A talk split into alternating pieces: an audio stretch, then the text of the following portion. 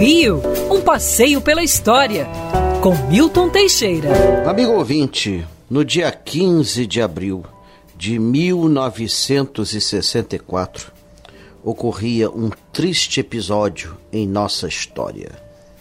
Humberto de Alencar Castelo Branco, marechal e até herói da Segunda Guerra Mundial, um dos líderes do golpe militar, toma posse imediata como presidente da República em Brasília após a eleição pelo Congresso, com base no ato institucional número 1, que determinava eleições indiretas feitas pelo Congresso Nacional.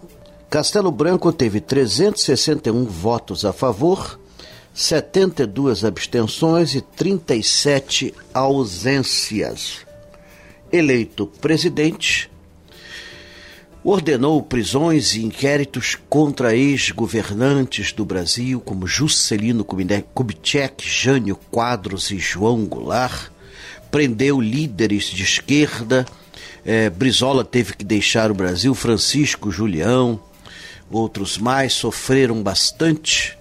E prometia eleições em 1965 Eleições estas que não se realizaram foram adiadas para 1967 e depois ad perpetuum, que só viriam a ocorrer em 1989 com a vitória de Fernando Collor.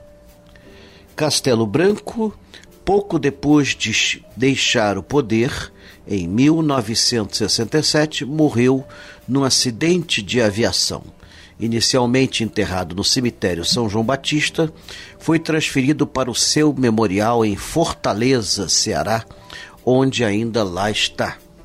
O memorial, todo em aço e madeira, mostra um pouco da vida desse militar, que foi pelo menos polêmica. O primeiro de uma série de governantes militares que tivemos, sucedido por Costa e Silva, Emílio Garrastazu Médici, Ernesto Geisel e João Batista de Oliveira Figueiredo, que foi o último. Ao sair, Figueiredo diz: Peço que me esqueçam.